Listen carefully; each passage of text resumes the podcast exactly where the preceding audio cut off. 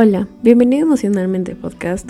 Yo soy tu host Ana Cris y el día de hoy exploraremos un tema fascinante y a veces desafiante: cómo volver a sentir. En algún momento de la vida, todos hemos experimentado estos puntos en los que parecen que hemos perdido esa conexión emocional, ya sea por desafíos personales, estrés diario, la rutina, y a veces perdemos esta vista de la capacidad de experimentar plenamente nuestras emociones y lo que está pasando en nuestra vida.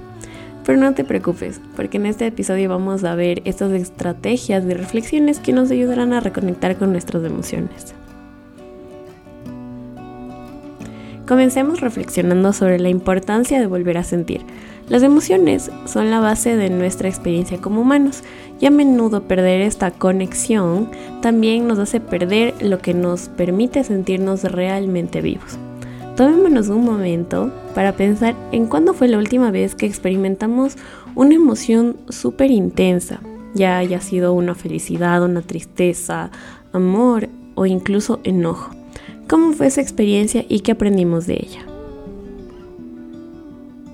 Bueno, yo te voy a contar una historia que les dije en mi Instagram que era la mamá de los chismes. Y es justo eso.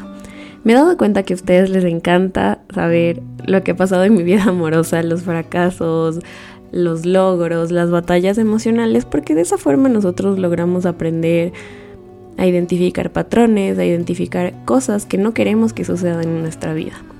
Entonces, esto fue después de una ruptura amorosa que yo empecé a salir siendo una persona que sinceramente no era tan fan de ir a fiestas, de asistir a eventos o cualquier cosa, entonces mi mejor amigo me dijo, vamos a un evento, yo te invito, pasamos ahí un buen rato y para que te distraigas un poco, porque yo estaba totalmente sumergida en el hueco de la depresión.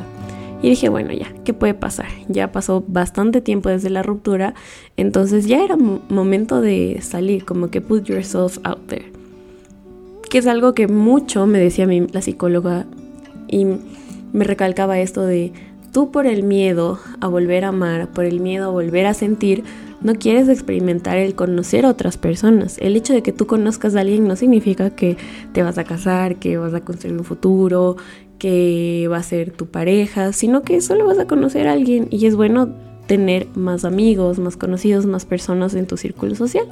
Entonces yo le dije a mi amigo, bueno, está bien, vamos a la fiesta, no pasa nada, me arriesgo.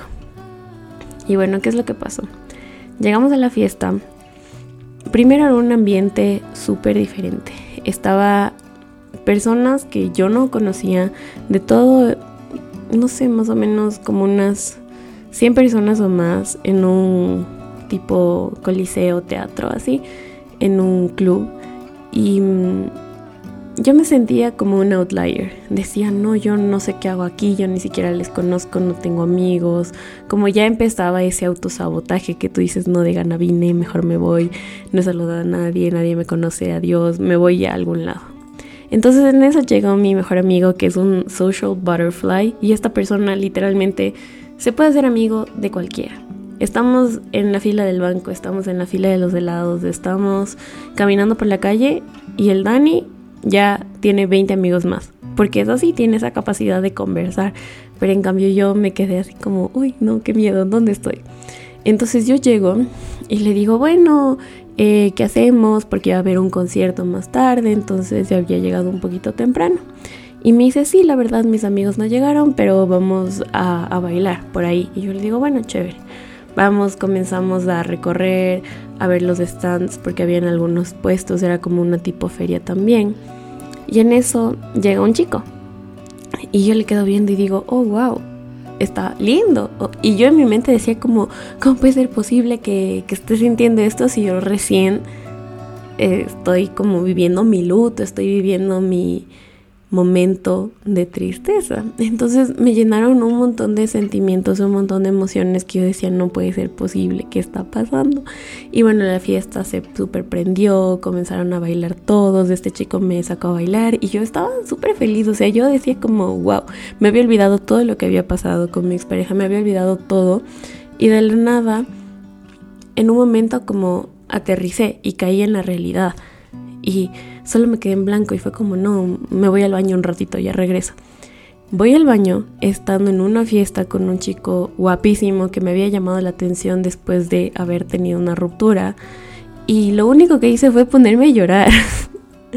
y yo me sentía tan miserable y decía, no, ¿por qué estoy llorando si estoy en una fiesta? Debería estar feliz. O sea, como que estaba frustrada porque estaba llorando. Y en eso le, me acuerdo que le escribí a una amiga y me decía, tranquila, permítete sentir, llora, saca todo. Y yo estaba súper molesta y le decía, es que no entiendo por qué estoy llorando si estoy en una fiesta, estoy conversando con un chico que está súper buena onda, no entiendo qué está pasando, en serio necesito ayuda. Y en eso mi amigo Dani me vino a ver y me dice, te pasamos buscando, ¿qué pasó? Y él le cuento que me puse a llorar y todo, y él solo me decía, no, no entiendo en serio por qué, por qué sucede esto. Entonces, bueno, yo salgo del baño y digo, a ver, estoy en una fiesta, tengo que tener un buen rato, o sea, literalmente estoy aquí para disfrutar, no para estar llorando, porque para eso ya tengo mi casa, ¿no? Entonces yo decía, em, tengo que salir de aquí y voy a disfrutar. Me limpié el maquillaje, todo, porque, ajá, tenía que estar lista. Salgo a la fiesta y este chico ya no estaba. Entonces yo dije, no puede ser, acabo de perder mi oportunidad por ponerme a llorar. Entonces esto fue algo que a mí me choqueó muchísimo. Esta fiesta fue un viernes, creo, y al sábado siguiente le volví a ver a este chico y volví a sentir eso, volví a sentir como que me parecía súper lindo, que me parecía una persona súper interesante, pero yo al mismo tiempo estaba muy confundida porque sentía que no estaba lista para una relación, que no estaba lista para conocer otras personas, pero no entendía el por qué tenía estas emociones. Entonces en ese punto yo le escribí a mi psicóloga y le digo, sabes, no sé qué es lo que pasa, no sé por qué yo me siento así y necesito que me ayudes a comprender qué es lo que está sucediendo. Y ahí ella me dice, a ver, es normal que tú vuelvas a sentir emociones, es normal que estemos en este punto en el cual tú sientes que estás conectando otra vez con las personas y obviamente va a ser un choque emocional porque estábamos en un low y ahorita estamos en un high. ¿Eso qué quiere decir? Todo el proceso de luto, de la ruptura, del yo no sentirme suficiente conmigo mismo, era una energía bastante baja. Estábamos, digamos, en un segundo o tercer piso, así. Y haberle conocido a este chico, haber ido a esa fiesta, haber estado en un entorno con alta emoción, con altas probabilidades de gente teniendo como que un muy buen rato, hace que tus emociones hagan un cambio. Entonces ya no estábamos en un nivel 2, sino estábamos como en un nivel 8, 9, 10. Y por eso yo no entendía nada, porque estaba totalmente acostumbrada a sentirme triste, a sentirme miserable, a sentirme totalmente aplastada. Y llegar a un punto en el que digo, oh por Dios, me estoy sintiendo súper bien, era algo que no estaba totalmente dentro de mi plan. Y por eso es muy importante que nosotros podamos identificar cuáles son esos bloqueos emocionales. A veces la razón por la cual no podemos sentir plenamente puede deberse a estos bloqueos, a estas trabas, a estos pequeños puntos en los que no sabemos qué hacer con nuestras emociones. Estos bloqueos pueden ser el resultado de experiencias pasadas, miedos o incluso la falta del autoconocimiento. Y por eso es fundamental identificarlos para poder superarlos y abrirnos a nuevas experiencias. Para profundizar en este tema, hoy yo les comenté esta historia que primero a mí me llena de vergüenza, porque digo, ¿cómo puede ser posible que vas a una fiesta y te pones a llorar en el baño? O sea, eso ni en las películas creo que pasa. Pero es muy importante ver que esto sucede a cualquier persona, ya sea que estés pasando una ruptura o que solo estés pasando un bajón emocional. En cualquier punto de la vida vas a tener estos altibajos. Y es muy importante por medio de estas experiencias, por medio de lo que nosotros vivimos, poder identificar y superar los bloqueos emocionales. Entonces, si nos ponemos a analizar lo que a mí me pasó, ¿cuál fue el bloqueo? El bloqueo en este punto fue la emoción que yo sentí. Yo estaba muy triste por varios tiempos, por varios días y volver a sentirme feliz, volver a sentirme bien conmigo, el hecho de que este chico me haya parecido lindo significaba que yo ya identificaba mi valor nuevamente, que decía, ah, soy una persona guapa, soy una persona bonita, que es merecedora que le guste a alguien. Entonces ese fue un choque emocional dentro de mi cabeza porque yo no me sentía bien conmigo. Entonces haber llegado a ese punto en el que yo decía, ok, me está gustando este chico, me parece simpático, quiero conversar con él, era algo que no estaba dentro de mi programación. Yo cuando fui a la fiesta no tenía por mi mente la simple idea de que iba a conocer a alguien que me parezca interesante, porque para mí todos los hombres eran unos patanes, todos los hombres eran un desastre, no existía nadie bueno, todos son lo peor de la vida porque estaba en ese punto de la generalización. Entonces, haber llegado a sentir esto fue como, wow, una experiencia totalmente diferente. Y ahora que hemos reflexionado y hemos identificado cuál es ese bloqueo emocional, es el momento de explorar unas prácticas que nos ayudarán a volver a conectar con nuestras emociones. Y bueno, yo te traje tres sugerencias que son las que a mí más me gustan. La primera, el mindfulness y la meditación. Esto es tomar unos minutos cada día para estar en el momento presente y esto nos puede ayudar a sintonizar con nuestras emociones. ¿Cómo nosotros podemos practicar el mindfulness? Tú llegas, eh, ya sea a tu casa, en tu carro, en un parque, donde sea. Te sientas y comienzas a analizar tus emociones. Dices, ok, yo me sentí feliz hoy porque me fue bien en el trabajo. Entonces interiorizas esa emoción y dices, ok, em, la felicidad fue plena, la felicidad fue por un ratito, la felicidad todavía me dura.